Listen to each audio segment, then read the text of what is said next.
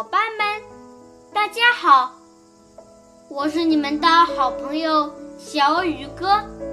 今天我给你们讲的故事是《工人与蛇》。工人的小儿子被一条蛇咬死了，工人悲伤不已，他怒气冲冲地拿起斧头，来到蛇的洞口。要伺机杀了那条蛇。不一会儿，蛇出动了。